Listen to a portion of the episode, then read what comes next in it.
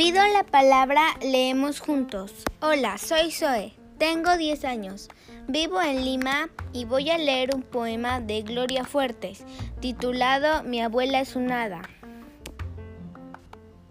Mi abuela Mariana tiene una cana, una cana canariera. Mi abuela Mariana me cuenta los cuentos siempre a su manera. Yo la quiero mucho, yo la quiero tanto. Me ducha, me peina y me lleva al campo. Me enseña canciones, me ayuda a estudiar. Dice poesías, solemos jugar. Luego por la noche mi abuela me vela. Un cuento me cuenta y cuando me duermo me apaga la vela. Mariana mi abuela, mi abuela Mariana, de paja el sombrero y el traje de pana. Mi abuela Mariana no parece abuela, me parece un hada. Gracias.